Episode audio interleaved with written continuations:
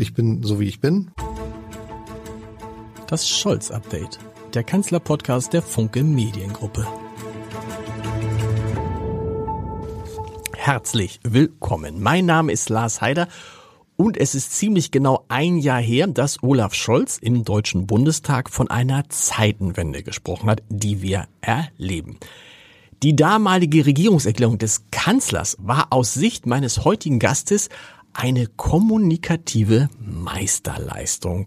Doch was ist daraus geworden? Stimmt es, dass Olaf Scholz seiner Rede hat zu wenig Taten folgen lassen? Und was hat das alles mit Max Weber zu tun, einem Autor, den der Kanzler offensichtlich besonders gern liest?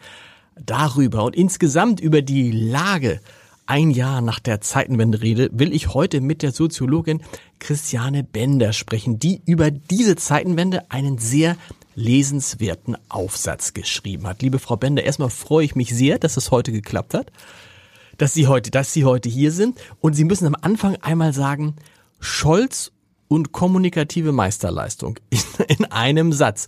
Das habe ich so von niemandem gehört. Wie, wie, wie kam Sie darauf, dass diese Zeitenwende-Rede eine kommunikative Meisterleistung ausgerechnet von dem Mann war, dem ja viele unterstellen, dass er kommunikativ das Gegenteil von einem Meister ist? Herr Heider, vielen Dank für Ihre Einladung. Gern bin ich äh, gefolgt. Ähm, ja, äh, Olaf Scholz hat diese Regierungserklärung, das ist mir wichtig, das zu betonen, drei Tage nach dem erschütternden Angriff äh, Putins äh, gegen die Ukraine gehalten. Das ist kein Ereignis, das nur eine bestimmte Bevölkerungsgruppe interessiert. Das ist ein Ereignis, das ganz Europa, wenn nicht die ganze Welt betrifft. Die verschiedenen Do äh, Gruppen in Deutschland äh, haben alle darauf reagiert, haben das, haben, haben, äh, haben Unsicherheiten verspürt. Äh, es ist, der Krieg ist nah an, nach, an Deutschland herangerückt, wie äh, in einem großen Maßstab wie nie zuvor. Und das hat große Verunsicherung in der Bevölkerung ausgelöst.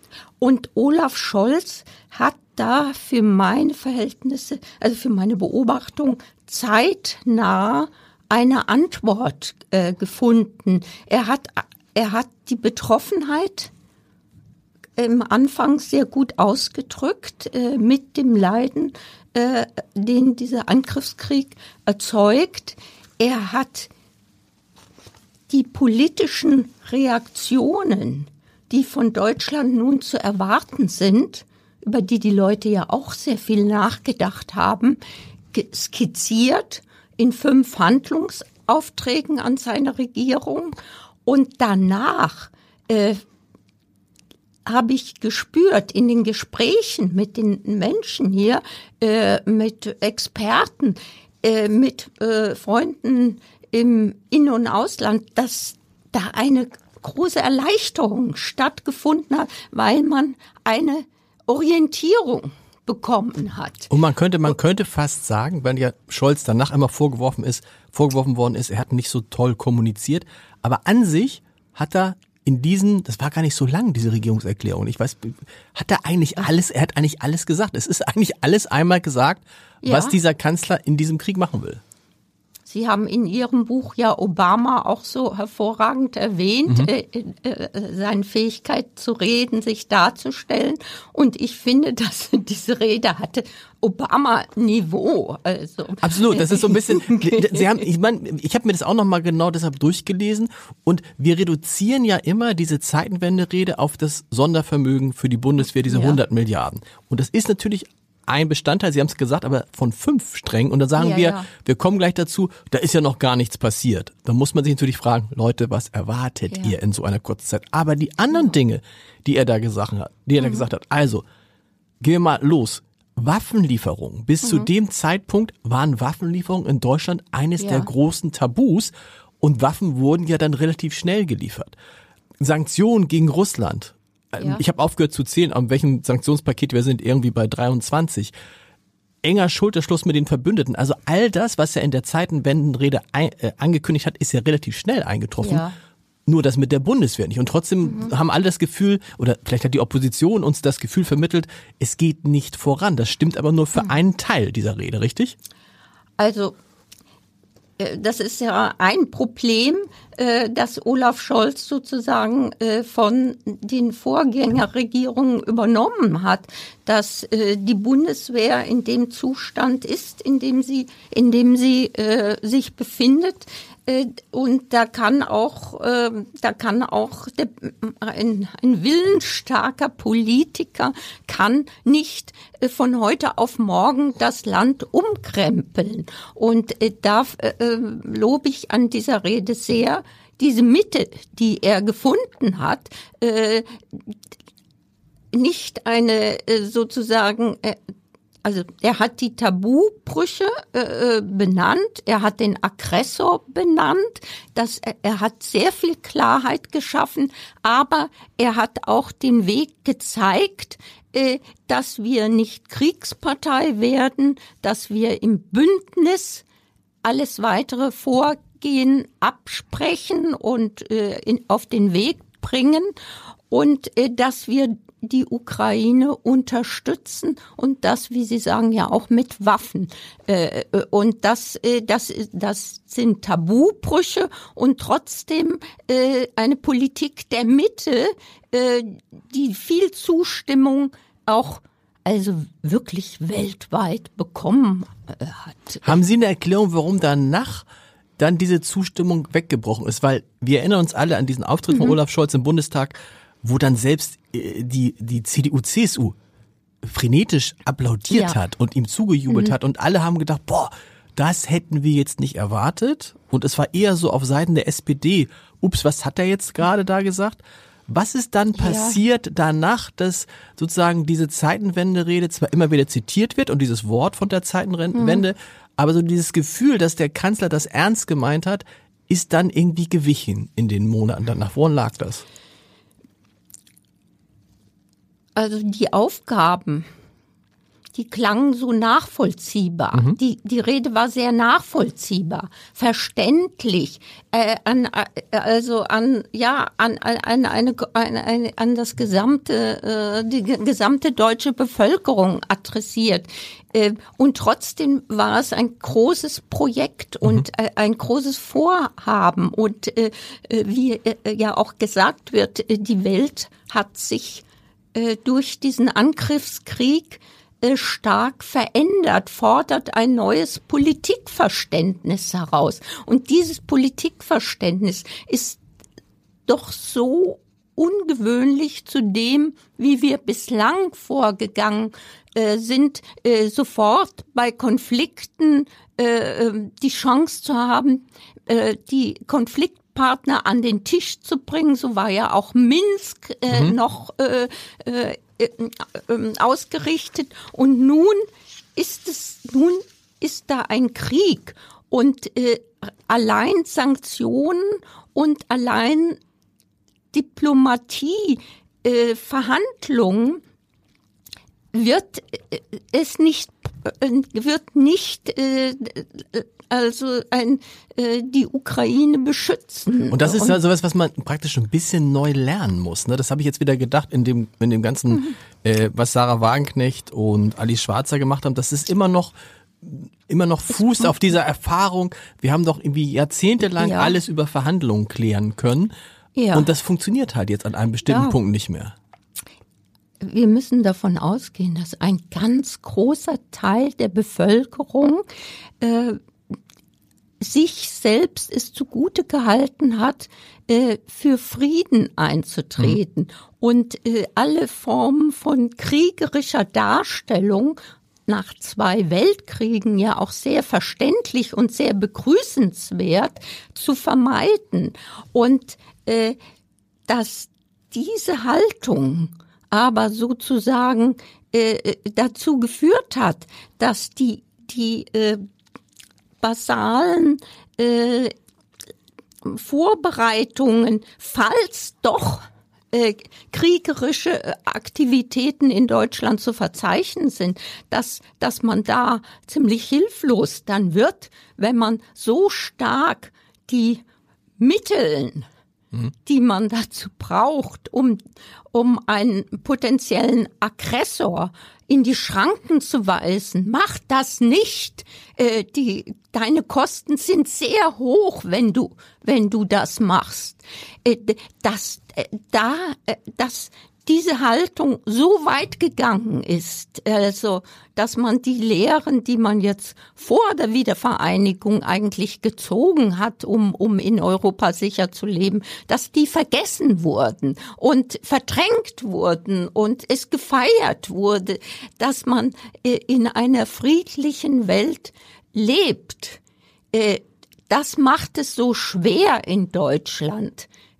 Und das wird man, äh, und deshalb müssen wir natürlich, deshalb Nein, es ist, nein, es ist, es ist, es ist die große Frage wirklich, das ist ein komplettes Umdenken. Ne? Also, ein komplettes wir waren, wir waren, Norbert Röttger hat das mal so schön gesagt, wir haben in einer Welt der Illusionen gelebt und wir haben es uns leicht gemacht, wir haben es uns vielleicht auch deshalb leicht gemacht, weil wir immer gedacht haben, naja, falls mal irgendwas sein sollte, ist ja die NATO da. Das ist ja das Schizophrene bei den Deutschen. Wir haben ja schon früh erkannt, spätestens als Donald Trump Präsident wurde, offensichtlich müssen wir mehr machen. Und mehr machen heißt mehr Geld ausgeben für Verteidigung. Haben es dann aber trotzdem nicht gemacht. Ja. Ne? Wir haben es trotzdem, warum? Wir haben es, weil wir es nicht, weil wir es nicht wahrhaben wollten, weil wir das Geld nicht ausgeben wollten. Das ist ja immer mein Eindruck bei den Deutschen, dass sie dann schon die Probleme erkennen, aber dann sagen, oh, bevor es jetzt zu teuer wird, lassen ja. wir es lieber. Also, äh, äh wenn ich mal was lästerliches ja. äh, sagen darf, äh, Deutschland ist in keinem Feld, äh, ob Industrialisierung, Demokratisierung, Frauenemanzipation irgendwie vorne, sondern ist immer ein nachfolgend, nachfolgend mhm. anderen Länder, ein, ein langsamer Staat, der sich langsamer entwickelt. Langsamkeit gehört zu, äh, zu Deutschland dazu. Und Langsamkeit gibt aber äh, auch die Chance, äh, dann den nächsten Schritt äh, ähm, doch äh, durchdacht zu machen. Und das können wir auch. Und meines Erachtens hat Scholz in seiner Rede äh, da den richtigen Weg gezeigt. Dass es äh, dann äh, also nicht so schnell, wie die Opposition es fordert, vorangeht. Das hängt mit, auch mit der Komplexität ja. der Sache zusammen und hängt eben, wie wir das jetzt schon besprochen haben, mit diesen unglaublichen Defiziten der Politik, die nicht ver äh, verantwortlich äh, agiert hat äh, vor der Regierung. Und das muss man, immer, muss man immer dazu sagen, dass wir praktisch diese 16 Jahre Angela Merkel, die ja gerade die CDU, aber auch in Teilen Deutschlands immer so gefeiert wurden als eine große Ära, ja. Man dann in diesem, wie unter dem Brennglas, so ähnlich wie bei der Pandemie feststellt, was haben wir da eigentlich alles nicht gemacht?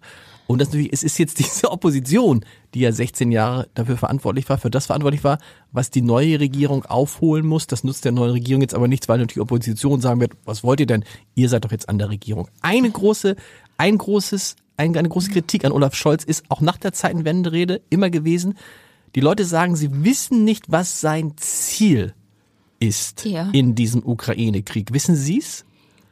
Das Ziel ist, dass die Ukraine den Krieg nicht verlieren darf. Genau. Und dass Russland den Krieg nicht gewinnen darf. Aber was, das ist ja immer so ein bisschen, das klingt so ein bisschen, ich hatte neulich eine äh, Kollegin äh, von Ihnen hier, Frau Schröder, Friedensforscherin, ähm, die sagt, am Ende geht das wahrscheinlich, entweder wird es ein ewig langer Konflikt, der immer wieder mhm. aufschwelt, ähm, auf jeden Fall wird es ein langer Konflikt und die Wahrscheinlichkeit, dass der irgendwann mal endet mit so einer Art Unentschieden, mehr oder weniger, ist relativ ja. groß. Also wir können zu diesem Zeitpunkt das Wort Sieg, mhm. die Ukraine muss siegen, gar nicht definieren, was das heißen soll. Was soll das heißen? Mhm. Äh, das, und deshalb finde ich das maßvoll im Sinne Max Webers keine Illusionen zu erzeugen, äh, sondern äh, ein Ziel, das auf jeden Fall erreicht werden sollte, äh, das auch so zu benennen. Und keine äh, Assoziationen zu militärischen äh, äh, Belagerungen, Besetzungen Russlands oder äh, sowas zu erzeugen, was ja so mit dem mit der Vokabel Sieg mhm. äh, verbunden wäre. Nichtsdestotrotz finde ich es, es durchaus für eine Opposition legitim, äh, das anders zu definieren. Ich finde, das muss in Deutschland mehr ausgehalten werden, dass eine Opposition, die ist jetzt nun mal stärker ähm, und hat auch einen gewissen Rückhalt in der Bevölkerung, dass, dass die auf äh, ja, auf, auf Weitergehen äh, plädiert, dass die die Regierung antreibt. Das sollte die Opposition machen, das ist richtig. Und wenn sie äh, wissen, wo der Sieg liegt, sollen sie es sagen. Aber Nichtsdestotrotz, er ist in der Regierung und er äh, hat sich ja, er muss. Wir können nur im Bündnis handeln. Klar. Und Bündnis heißt, dass ich mit dem anderen reden, dass ich mit, äh, er reist ja jetzt herum, um wirklich äh, die Front äh, äh, gegen autoritäre Mächte. Und es, wir haben ja jetzt nicht nur mit Russland zu tun. Der weiße Elefant steht ja wartend bereit, genau. auch aktiv zu werden. Und äh, da und da äh, glaube ich, dass äh, Scholz äh, damit sehr sehr viel zu tun hat. Jetzt die Frage, hat er kommunikatives Talent? Äh, das äh, da hätte ich auch so meine Zweifel im Um mit mir hat es neulich sehr gut gefallen, dass er in einer Talkshow äh, äh da äh, kam auch zum tausendsten Mal wieder zu zögerlich, äh, äh, zu wenig erklärt und so. Und äh, die die Opposit äh, die ähm, Koalitionspartner sind präsenter, Annalena Baerbock mhm. beispielsweise. Aber diese, diese Großzügigkeit, die er da auch hat, ist er, ja, das ist ihr Feld. Genau. Äh, sie ist die Außenpolitikerin. Äh, Herr Habeck ist der äh, Wirtschaftsminister. Diese Großzügigkeit, die er da ausstrahlt seinen Ministern gegenüber, das, das spricht mich sehr an. Und, und auch die Weise, wie er also seiner Politik treu bleibt, jemand, der jetzt sofort wieder unsicher wird, das, das, das können wir gar nicht brauchen in dieser äh, Situation. Und Sie haben es gerade, Sie haben gerade diese, diesen, diese, ähm, diese Verbindung zu Max Weber äh, gezogen. Das finde ich so interessant, fand ich auch an Ihrem, an Ihrem Aufsatz so interessant und würde ich gerne mal mit Ihnen drüber sprechen. Wir erinnern uns Max Weber, äh, das kleine, kleine Büchlein Politik als Beruf, ja, genau. glaube ich, ne? Hat er mal, hat, hat Olaf Scholz mal im Spiegel auf einem Spiegelfoto ja. gezeigt, so als hätte er es praktisch immer in der Westentasche. Aber sie, sie ziehen interessante Vergleiche mit Max Weber und Olaf Scholz. Der eine hat sein Leben, kann man sagen, Max Weber der Wissenschaft gewidmet, nicht so sehr mhm. der Politik, der andere ähm, der Politik. Was, was haben sie gemeinsam? Für mich gemeinsam ist das natürlich Olaf Scholz. Ähm, Olaf, was, was Olaf Scholz großes Ziel ist, wenn man von einem Ziel sprechen will, ist doch nicht zu versprechen, niemals was er nicht halten kann. Mhm. Deshalb sagt er auch lieber ein bisschen weniger als zu viel, weil er eben niemals ertappt werden will dabei. Du hast doch aber gesagt, das kommt so und so. Ja. So. Ähm, wie kam sie auf diese, äh, diese mhm. Verbindung Scholz-Weber? Was, was sagt es über Olaf Scholz, ja. dass er offensichtlich ein Fan von Max Weber ist? Also, äh, das hat Olaf Scholz zwar äh, sicher nicht so klar im Blick, aber diese Rede ist in einer Zeitenwende gehalten, äh, 1919. Und da, äh, da von Max Weber, genau. Von genau. Max Weber, mhm. ja, äh, Politik als Beruf. Mhm. Da geht es äh, wirklich um um äh, äh die neue Republik, welche Pol Politiker brauchen wir. Das ist äh, überhaupt das zentrale Thema an dieser Rede. Und, und deshalb fragen wir uns ja jetzt auch in der Situation auch. Äh, wir haben eine Zeitenwende. Wir haben, möchte ich sagen, keinen Epochenbruch. Also in dem Sinne, äh, dass, dass sich etwas verändert, ohne dass wir Ideen haben, wie wir weitergehen können. Deshalb finde ich auch den Begriff Zeitenwende sehr gut, weil er, er zeigt ja, wir können das wenden. Das mhm. ist viel besser als Epochenbruch. Und äh, Max Weber hat ja diese zwei Typen, also Typen, äh, typisierende äh, Politiker, äh, typisierend über Politiker gesprochen. Und jetzt ist sehr starkes äh, politisches Handeln geboten, aber in der Sache, ja, also er sagt ja, Leidenschaft äh, muss der Politiker mitbringen. Also das trifft in, in Olaf, bei Olaf Scholz nicht zu, dass er Ausbrüche hat, aber Leidenschaft, wie Weber das auch meint, in der Sache. Sich Die ist da, bei Olaf Scholz, genau. Zu, äh, beide sind, äh, also Weber hat sich äh, der Wissenschaft verschrieben über lange Zeit und hat auch von seiner Umwelt verlangt, dass äh, sie sich darauf einstellt. Mhm. Und Olaf Scholz ist genau der gleiche Typ, äh, der sich auf etwas fokussiert hat, sehr früh, Parteikarriere, äh, Juso-Karriere, ähm, der sich darauf äh, auf Politik äh, fokussiert hat und auch von seiner Umwelt äh, verlangt, dass dass man das respektiert. Also man, das ist immer, das muss man bei Olaf Scholz immer sagen, wenn man sagt, er ist nicht leidenschaftlich, er ist nicht leidenschaftlich aber im Sinne im, von, ja, also dass er Ausbruch. Ausbruch ist, aber er ist leidenschaftlich, was Politik anbelangt. Ich habe, ja. ich kenne persönlich keinen Menschen, ja. mit dem man stundenlang, tagelang, ja, monatelang über Politik sprechen kann. Und ihm wird es ja. auf jeden Fall nicht langweilig. Und er vertieft sich ja auch so sehr in politische genau. Fragen, dass er darüber, dass er sich selber entscheiden kann. Ja, dieser, also darüber habe ich neulich sehr intensiv nachgedacht. Dieser Begriff Respekt, mhm. den er ja in seinem Wahlprogramm so fokussiert hat der hat sehr viel mit ihm selbst zu tun. Er, das, der sagt ja, ich akzeptiere mein Gegenüber in seiner Besonderheit. Ich, ich respektiere diesen Menschen und, will, und trete ihm nicht zu nah.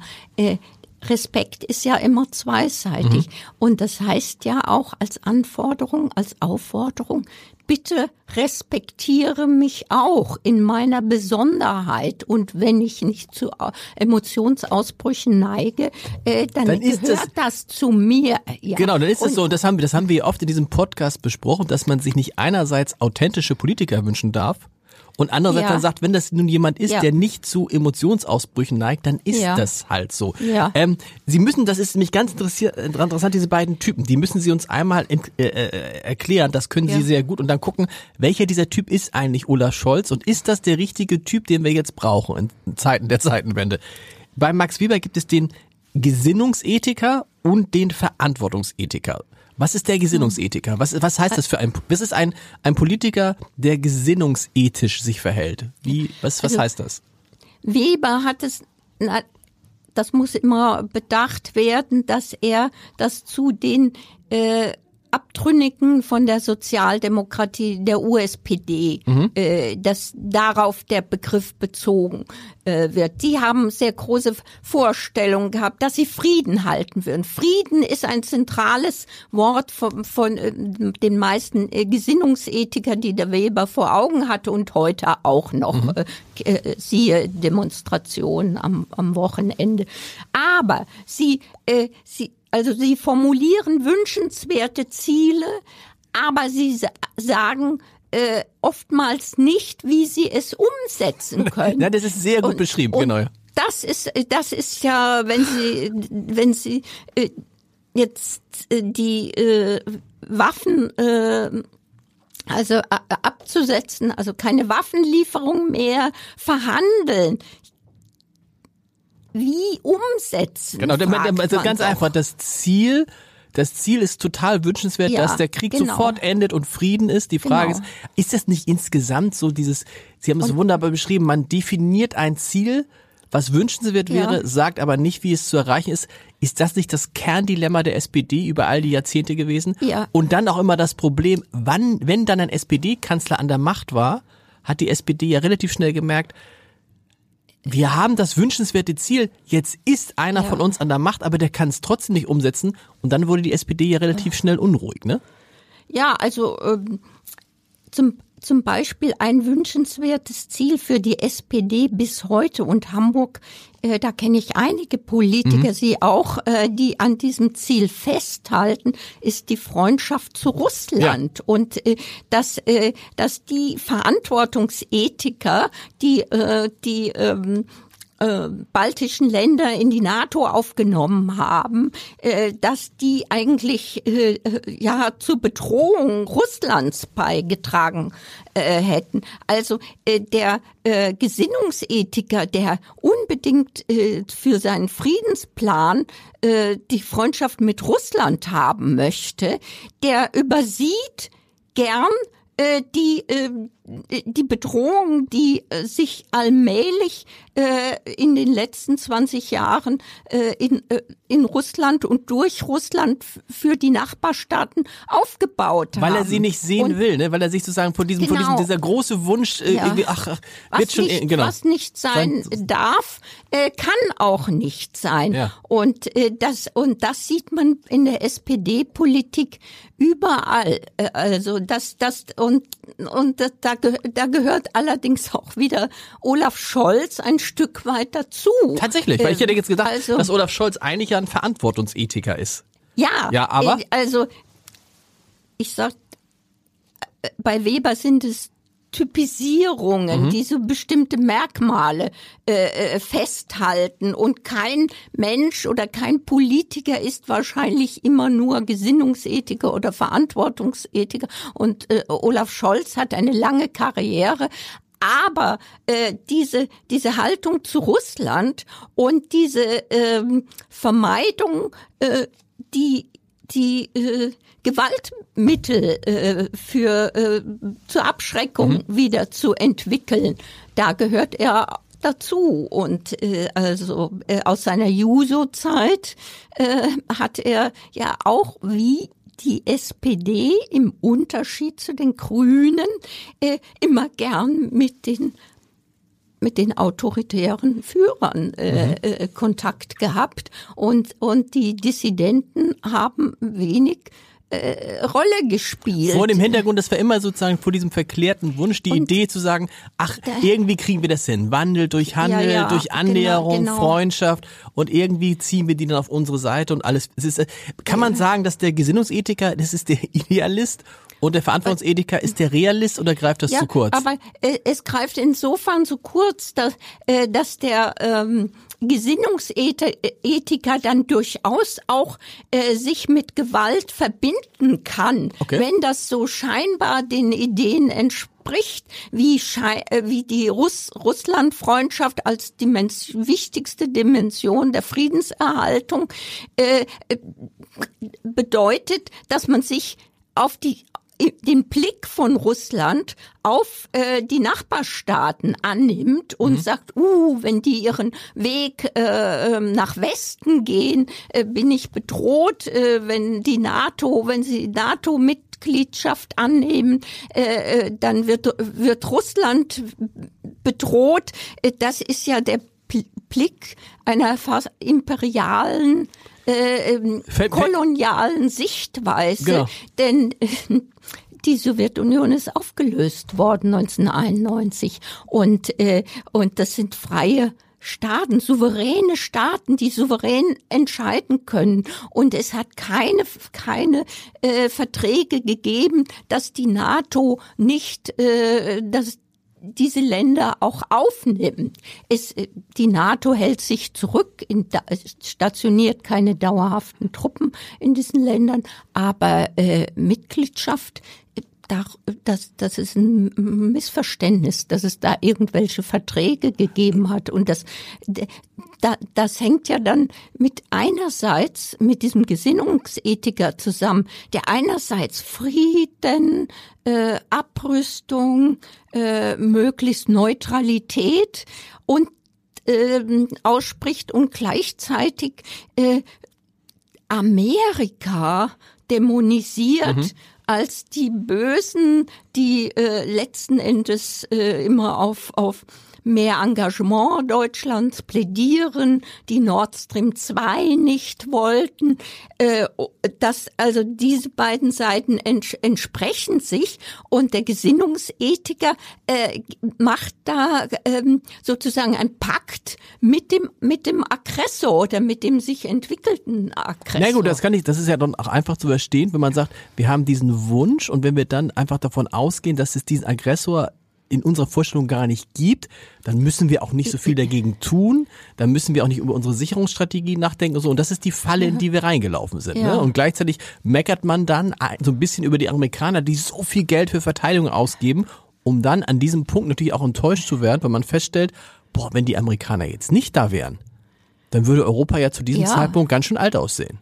Ja, also stellen Sie sich vor, die Amerikaner, was äh, hätten jetzt schon umgesetzt, was ja schon seit Obama angekündigt wurde, sich äh, aus äh, Europa äh, zurückzuziehen und sich auf den Indo- indopazifischen Raum äh, zu stützen. Das war eigentlich bekannt gegebene Politik und es ist nicht so, dass sich äh, dass wenn Europa mehr Verteidigungsfähigkeit übernimmt, dass das äh, von den Amerikanern nicht gern gesehen würde und dass wir das nicht können, weil wir von, äh, äh, von den Amerikanern abhängig sind. Wir sind, äh, wenn wir es nicht tun, sind wir immer stärker abhängig. Äh, Also bleiben wir abhängig, nicht immer stärker.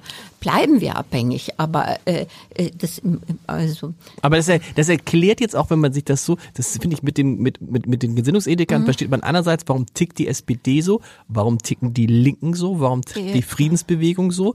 Und ein Stück weit sieht man auch, was das Problem von Olaf Scholz ist. Denn er kommt aus einer Partei, genau. Voller Gesinnungsethiker, also ne, ist selber ein Teil Ja. davon gewesen, ist aber tatsächlich eher jemand, und jetzt müssen Sie mir erklären, der verantwortungsethisch handelnde Politiker. Was macht der? Also der eine Ja. hat, der eine hat den, den Wunsch, den er alles unterordnet. So. Ja, also- und, und der Verantwortungsethiker macht was? Also und der Verantwortungsethiker, der äh, kalkuliert, äh, der setzt Ziele, Mittel, äh, Folgen, äh, Betroffenheiten von anderen äh, äh, Sphären äh, in Beziehung. Er denkt komplexer. Er denkt etwas komplexer.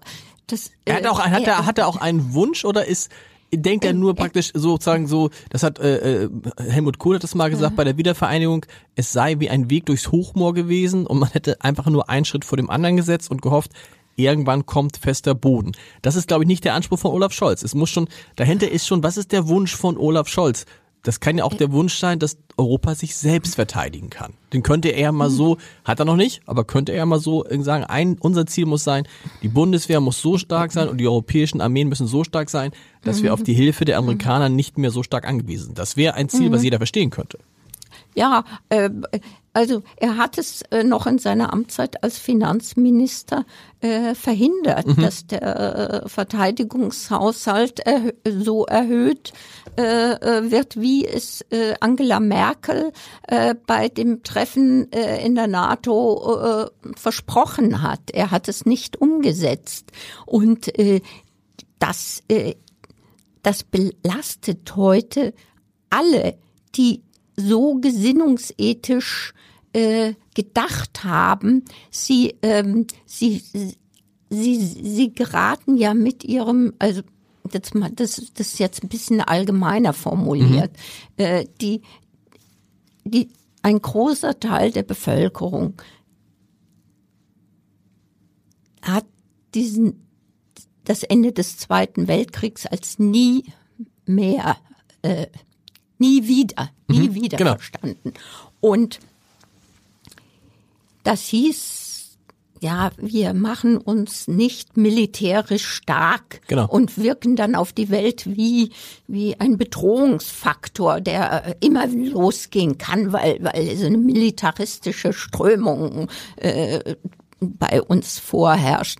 Äh, da ha, hat ein großer Teil, also fast die Hälfte der Bevölkerung, äh, dran gearbeitet, dass dieser Eindruck nicht entsteht, dass wir gar nicht die Mittel dazu haben. Und dann können wir natürlich auch verantwortungsethisch den Frieden nicht verteidigen oder einen Beitrag. Aber das muss man sich, Sie haben recht, das ist immer noch so ein Punkt, den man sich klar machen muss, warum es so weit gekommen ist. Natürlich, weil man gar nicht erst den Eindruck erwecken wollte, da wächst wieder ein starkes militärisches Ja, Deutschland heran. ja. Vielleicht auch, weil man sich selbst nicht in Versuchung führen wollte. Kann ja alles dazukommen. Also, aber an, tatsächlich sind wir jetzt an dem Punkt, wo wir sagen, Also wir wollten nie wieder eine starke militärische Nation werden und wir sind es auch nicht, wir müssen es aber sein. Und ich glaube, das ist der, das ist der Bruch, der durch dieses Land geht. Und Ganz da muss man genau. ja sagen, wenn das ist, hat, das hat sich ja 70 Jahre aufgebaut. Ähm, und das lässt sich eben halt nicht in, in, in Ja. zwölf Monaten abbauen. Und, da, da, und mehr oder weniger die Hälfte der Bevölkerung ist dieser Meinung Mhm. und, und hat ihr Lebenswerk, also vor allem natürlich, die sich jetzt äußern äh, und äh, die intellektuellen, äh, die kulturellen Strömungen, die haben dieses Projekt äh, vorangetrieben, äh, ihr Leben äh, eigentlich mit dieser Idee verbunden und, äh, und jetzt zerbricht diese Idee. Mhm, genau. Und das, glaube ich, ist für ganz viele Menschen äh, sehr schwer zu ertragen. Insofern neigen sie dazu, wieder die böse Realität an diesen äh, Werten festzuhalten und zu glauben, sie könnten unmittelbar umgesetzt werden. Verhandlungen auf Augenhöhe hat Herr Brandl gestern gefordert. Auf Augenhöhe mit dem Aggressor. So, wie, ja. wie soll das funktionieren? Äh, Da ist eine, eine ganz große Weigerung äh, zu sehen, dass, dass es jetzt eine andere, eine andere äh, Weise der Verteidigung des Friedens und des Wiedererreichens von Frieden erforderlich ist. Und auf lange Zeit, äh, es wird lange nicht mehr so, wie es war. Und das 2014 nach der Besetzung äh, des Donbass und der Annexion der Krim, dass da so lange nicht gesehen wurde, was sich in Russland abspielt, das ist damit, das ist kaum zu verstehen vom Ausland. Von inner, innerdeutschland ist es aber zu verstehen, weil es mit diesem Programm nicht mehr dieses Deutschland, was man einmal, einmal Genau. früher war, äh, das wollte man nicht mehr sein. Aber Sie sagen, das 2014 ist ein guter Punkt, weil es gab ja jemanden, das war mir auch nicht so bewusst, das schreiben Sie auch in Ihrem Aufsatz, es gab ja jemanden, der damals gesagt hat, wir müssen uns über Ja. unsere Außen- und Sicherheitspolitik Gedanken machen. Und das war jemand, dem man sehr gern zugehört hat, nämlich Joachim Gauck. Ja. Der hat das 2014 schon gesagt, aber so richtig ist er nicht durchgedrungen. Also ich muss, ich habe jetzt sehr die Zeitenwende-Rede von Olaf Scholz gelobt. Joachim Gauck lobt sie auch. Ähm, der äh, Historiker Heinrich August Winkler hält sie übrigens auch für verantwortungsethisch und auch die Politik von ähm, Olaf Scholz. Aber diese Rede, die Gauck auf der Sicherheitskonferenz 2014 gehalten hat, die ist wunderbar. Äh, die ist voll von, ja, dieser Friedenswille der Deutschen ist was Wunderbares, aber er darf nicht dazu führen, dass Deutschland sich davor scheut, Verantwortung zu übernehmen für die Friedenserhaltung. Und das, dies, das ist der Punkt dieser Rede. Das ist, und das ist, glaube ich, auch der, das ist, genau, das ist nämlich auch, glaube ich, der Kernpunkt. In Wahrheit haben wir immer dieses hehre Ziel gehabt, Frieden, eine Fried, in einer friedlichen Welt voller Freunde zu leben, Wandel durch Handel. Aber die Verantwortung dafür, dass es auch so bleibt, wollten wir nie übernehmen. Ne? Wir haben uns gefreut, wenn es so aussah, als wäre es so. Aber wenn es dann um die Verantwortung ging, haben wir uns zurückgehalten. Und auch jetzt Ja. sieht man ja auch wieder, dass Olaf Scholz jetzt ja nicht vorprescht. Meiner Meinung nach auch, um eben nicht dann den anderen den Eindruck zu, äh, zu, zu erzeugen, die Deutschen äh, machen Alleingang, sondern er möchte ja alles Ja. gemeinsam machen. Aber wir müssen tatsächlich jetzt Verantwortung übernehmen und, und zwar Verantwortung für eine für eine Zeit, die wir uns so nicht vorgestellt haben. Nein. Und die ein grässlicher Rückfall in mancher Hinsicht ist und, äh, und die äh, enorm viele Risiken äh, nach sich ziehen wird, die Wohlstand zu Wohlstandsverlusten äh, führen wird. Äh, das, das alles, dazu braucht es absolut einen verantwortungsethischen Politiker, aber das könnte meines Erachtens doch Olaf Scholz sein. Wenn er das jetzt nicht zeigt, dass er das auch ist, ich würde vorschlagen, eine zweite Rede zu halten. Mhm. Und da zu den Fragen, die Sie mir jetzt gestellt haben, warum äh, ging das denn nicht voran, äh, dass, dass er dazu auch mal äh, Stellung nimmt, äh, ein bisschen aus den äh, plaudert, äh, was woran das gehakt hat und äh, und den Kurs wie in der ersten Rede bestimmt so geht's voran und für, wenn er diese Führung äh, nicht zeigt und auch den Deutschen vermittelt, dann wird die nächste Regierung von der Opposition gestellt. Klar. Denn die, dieses, diese, diese Unruhe, dieses kollektive äh, Verunsicherung im Angesicht eines Krieges in Europa, also die, die muss dringend be bearbeitet werden. Da müssen Antworten gefunden werden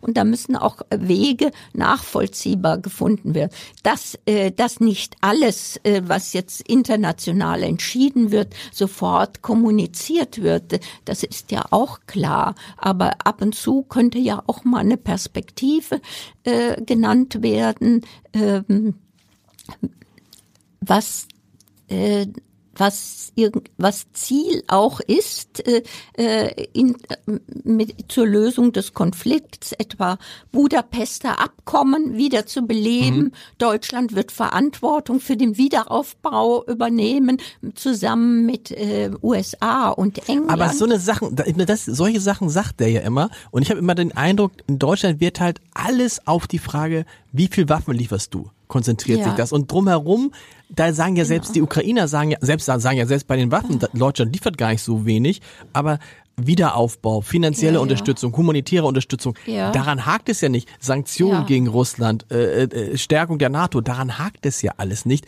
Deshalb ist ja mein Eindruck manchmal der, dass Scholz deshalb nicht so viel, nichts mehr dazu sagt, weil er sagt, ich habe doch eigentlich alles gesagt. Liest es doch in der Zeitenwende mhm. nach, da steht alles drin aber in einer Gesellschaft, die so ein bisschen hektisch, fast schon hysterisch ist wie Deutschland, man hat das Gefühl, ja. er muss es jeden Tag nochmal erzählen. Ja, gut, wir leben in Zeitalter der Aufmerksamkeitsökonomie. Genau. Also jeder möchte da irgendwas äh, sich abheben und äh, und äh, und es zum hundertsten Mal werden dieselben Fragen gestellt.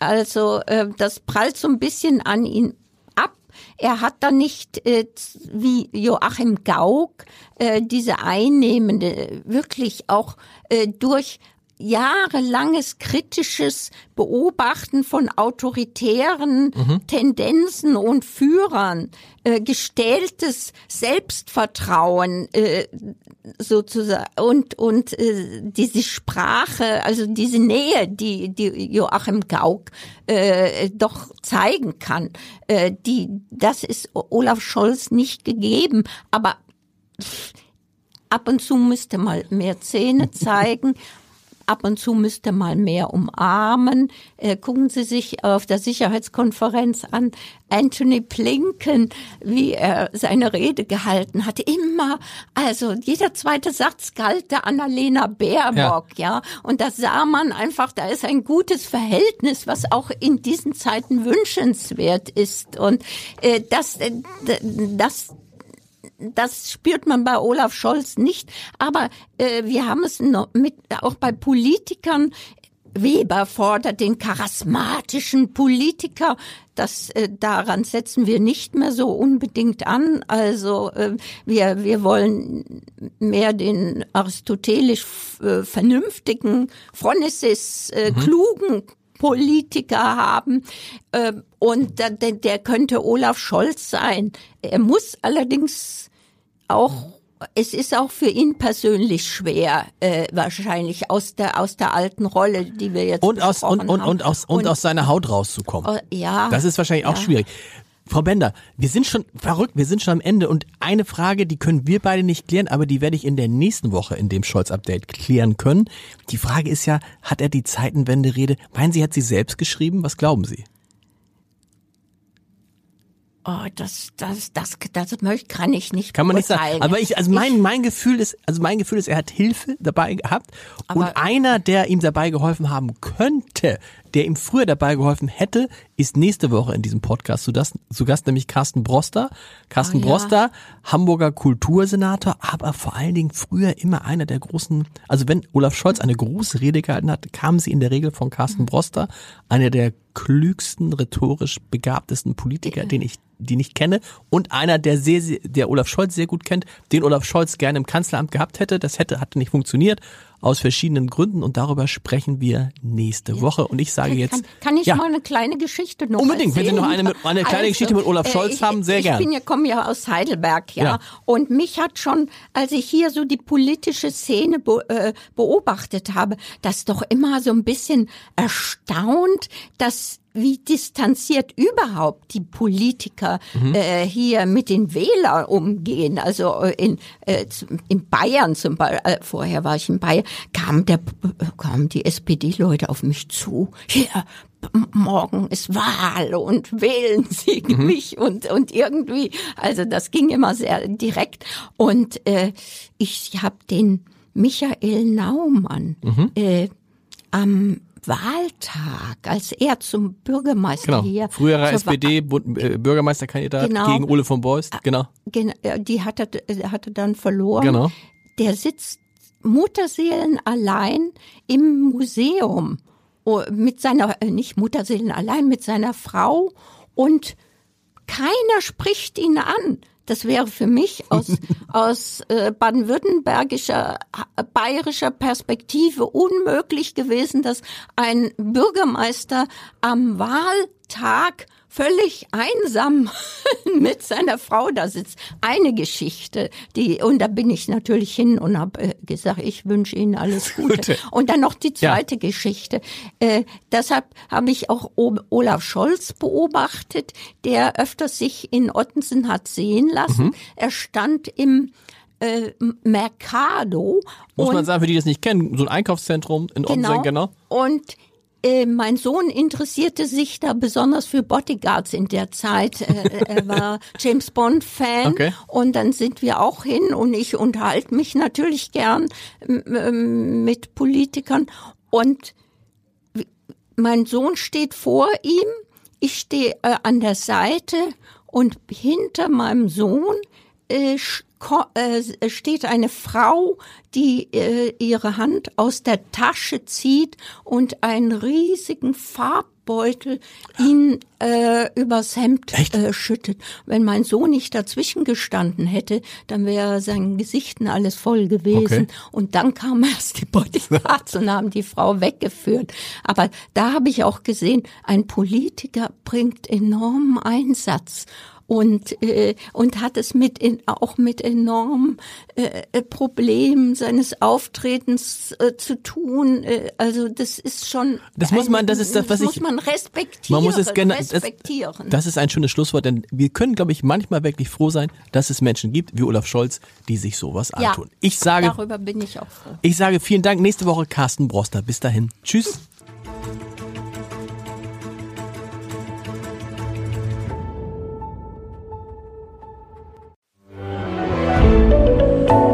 Podcast von Funke.